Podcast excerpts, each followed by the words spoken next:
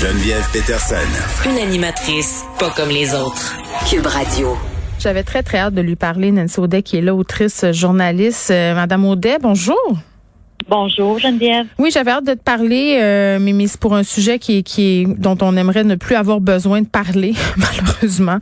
Euh, c'est un tweet que tu as fait là qui me qui m'a vraiment interpellé ce matin, qui a attiré mon attention sur, une nouvelle qui concerne la DPJ de la Mauricie, qui veut introduire des foyers de groupe pour les 0-3 ans, et, et, ça fait réagir, ça te fait réagir euh, qu'on mette en place justement une infrastructure pour pour bébés. Là, on sait qu'il manque 100 places en Mauricie ici pour les enfants de la DPJ. Le réseau est saturé.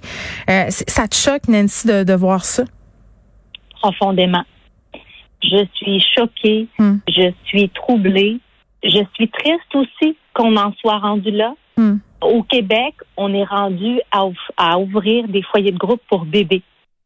Pouvez-vous imaginer les conséquences pour ces petits enfants-là? De ne pas avoir de figure paternelle, de ne pas avoir de parents, de ne pas avoir de famille, de ne hmm. pas pouvoir créer de lien d'attachement avec un être humain qui fondamental pour un petit bébé. C'est pas moi qui le dis. Tu le sais que le sujet m'intéresse. J'ai lu énormément là-dessus. On a déjà un nombre dramatiquement élevé d'enfants au Québec qui souffrent du trouble de l'attachement faut se promener un petit peu, Geneviève, dans les centres de réadaptation, ce qu'on appelait avant les centres jeunesse, pour mm. comprendre l'ampleur de la situation, de voir qu'on a des unités qui débordent d'enfants, de petits-enfants, 7 ans, 8 ans, 9 mm. ans, qui sont tellement hypothéqués qu'on ne peut pas les mettre dans une famille d'accueil parce qu'ils ont un trouble sévère de l'attachement. Et là, on se dirige vers ça.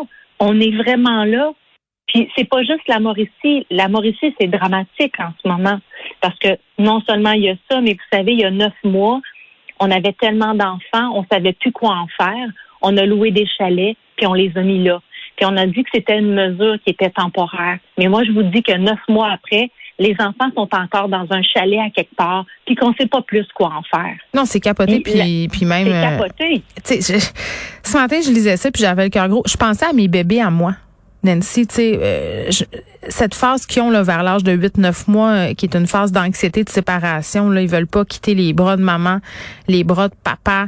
Euh, c'est compliqué, les envoyer à la garderie, ils sont apeurés. C'est une phase normale du développement. Puis, tu sais, tu le disais, là, la phase d'attachement, c'est fondamental pour les êtres humains que ces enfants-là vont, vont devenir. Puis je me rappelle encore de ma fille du milieu, là, c'était très, très intense chez elle. C'était impossible. Elle faisait des crises. il fallait que ça soit une éducatrice tout le temps la même. J'ose même pas imaginer comme un petit bébé de 8-9 mois qui, qui change. Puis, tu sais, je pense que c'est important, Nancy, qu'on souligne aussi qu'on n'est pas en train de dire que les intervenants qui vont travailler dans ce foyer de, de groupe-là pour bébés, là, sont pas compétents puis que c'est pas des bonnes personnes, là. Ça n'a rien à voir. Puis même eux le dénoncent, là. Eux autres, ils trouvent que ça n'a pas de sens, mais c'est d'avoir un roulement de personnel autour de des petits bébés qui ont besoin d'une personne à qui s'attacher. Déjà, là, les enfants qui sont euh, sous la direction de la protection de la jeunesse. Dans les familles d'accueil, il y a une instabilité inquiétante au niveau des intervenants. Hmm. Un enfant va changer, des fois dans la même année, trois, quatre fois d'intervenant. Il ne sait plus à qui faire confiance. Pouvez-vous imaginer ces petits bébés-là qui hmm. vont avoir plusieurs intervenants différents, qui vont s'occuper d'eux, qui n'auront aucune, aucune vraiment figure là récurrente?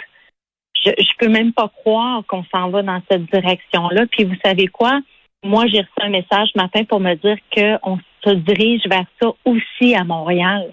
Non, c'est terrible. Les orphelinats, c'est les orphelinats des années 50. C'est pour ça que je vous dis, moi, là, puis depuis hier, j'ai le moton, j'ai envie hmm. de pleurer parce que je me dis, c'est qui? Mais qui qui va se lever pour ces enfants-là? À quel moment ça va arrêter? Les DPJ ont déposé leur rapport annuel la semaine passée. Je lisais le rapport hier. Je peux pas croire ce que je lis là-dedans.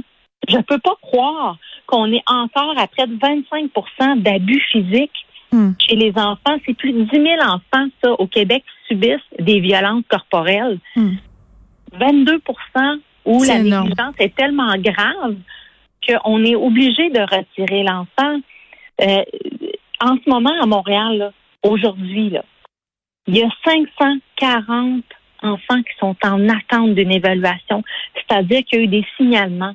Il y a des gens quelque part qui sont vraiment inquiets pour des enfants. Là. On a fait un signalement, on n'est même pas capable d'aller les évaluer. Ces enfants-là, euh, pendant qu'on fait cette entrevue-là, ils sont peut-être abusés physiquement, sexuellement, psychologiquement. C'est sûr, mais c'est sûr. Je vous le dis qu'au moment où on se parle, il y en a beaucoup qui subissent de la violence et on n'est même pas capable d'aller les évaluer.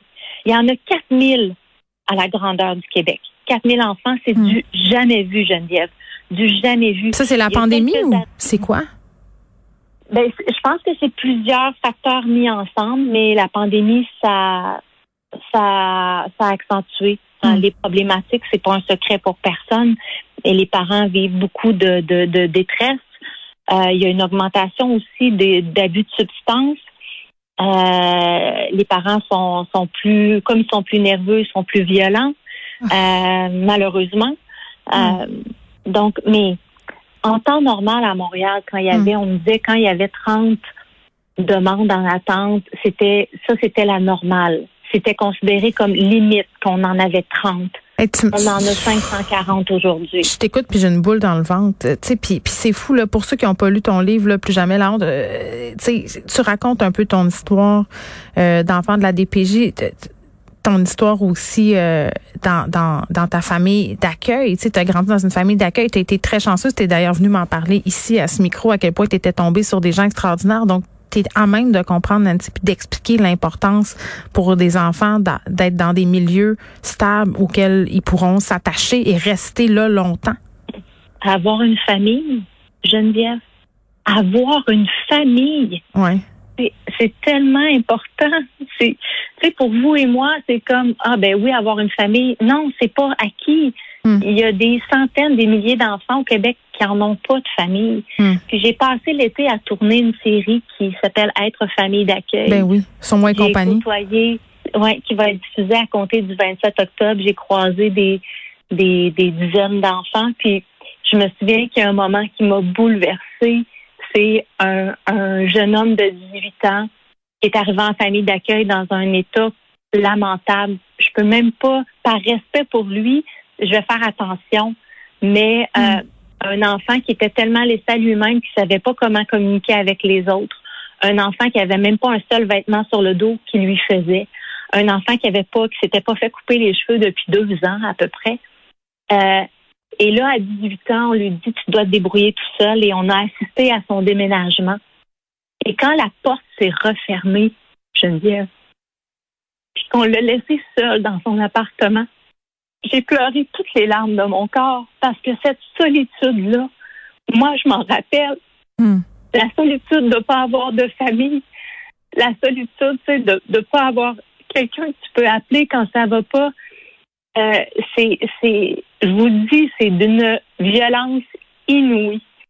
Et de savoir qu'en ce moment, on a autant d'enfants qui sont dans cette situation-là, moi, ça, ça me bouleverse profondément. Puis, je suis comme c'est une responsabilité collective. Je le dis souvent, ce, ce n'est pas que la responsabilité de l'État.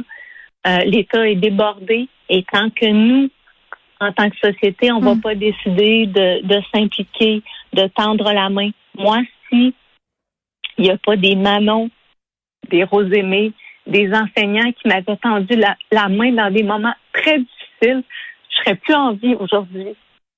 Et euh, donc, j'espère que les gens qui nous écoutent vont avoir envie de tendre davantage la main aux enfants de la DPJ hmm. parce que c'est un. Si on parle souvent d'enfants qui ont des problèmes de comportement, c'est pas vrai. Il y a seulement 7% des enfants qui sont retirés de leur famille parce qu'ils ont des troubles de comportement. Le reste, c'est que des agressions sexuelles, de l'abus physique, violence corporelle, violence psychologique, négligence, grave. Et je vous parle pas d'un petit enfant là, de, à de deux ans qui sa couche a pas été changée depuis la veille puis qui déjeune aux crottes de fromage. Ça, c'est même pas de la négligence. Ça, ces enfants-là, on les laisse dans leur foyer. Je vous parle de négligence grave où la sécurité, l'intégrité de l'enfant est en jeu. Donc, tu sais, on a comme envie, on n'a pas envie de l'entendre, Geneviève, puis on n'a pas envie, là. Mais il faut l'entendre. Je parle à des gens, puis oh, je sens qu'ils veulent donc pas que je leur parle de ça, puis de ce que je vois, puis de ce que j'entends, puis je vous parlerai pas de la petite fille de 4 ans, là, qui était abusée sexuellement par son père, puis qui pleure le dimanche, parce que son frère, lui, a le droit d'aller en visite parentale avec son père, mais elle, elle n'a pas le droit, puis elle comprend pas pourquoi. Puis je vous parle pas du petit garçon qu'on a amené à 3 heures du matin dans une famille cet été. Il dormait. C'est un policier qui l'a rentré dans la famille d'accueil, puis il l'a donné à la famille. Puis ils ont dit, il n'y a plus de maman parce que sa mère vient d'être tuée par son père.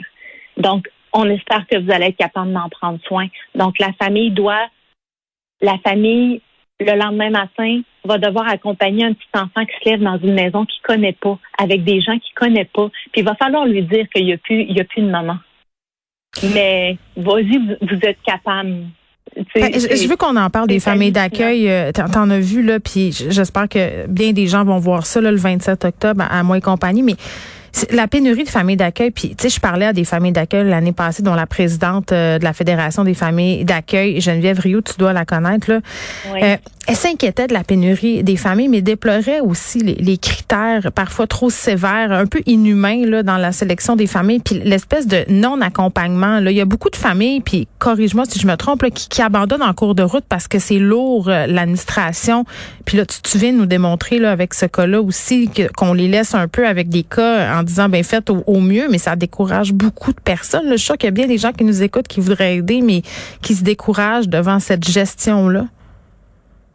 Mais c'est ça la problématique. Ce sont pas les enfants qui découragent les familles d'accueil.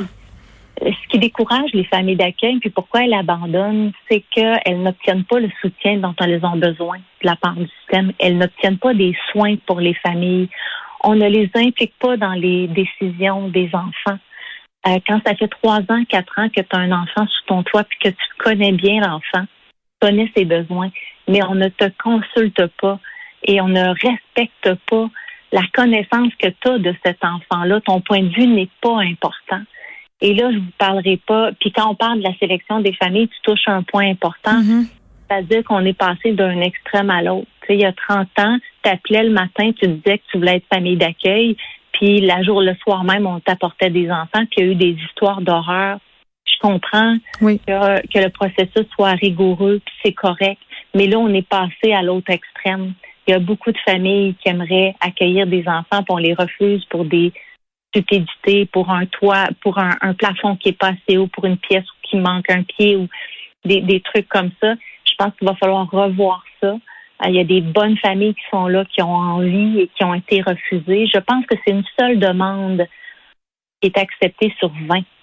C'est aberrant, mais aussi accompagner davantage les familles d'accueil qui sont là, euh, parce qu'il y en a beaucoup en ce moment qui, qui hmm. ont envie de baisser les bras, puis on a besoin de ces familles-là plus que jamais. Oui, parce que c'est eux la euh, clé, c'est eux qui nous évitent d'avoir ces foyers de groupe pour des bébés dont on parle aujourd'hui. Nancy Audet, merci, qui est autrice, journaliste. Allez lire son livre Plus jamais la honte. vraiment, là, ça, fait réfléchir. C'est très, très touchant. Puis on va être à l'écoute de ta nouvelle série Être famille d'accueil le 27 octobre sur Moi et compagnie. Merci tellement de nous avoir parlé. Merci beaucoup.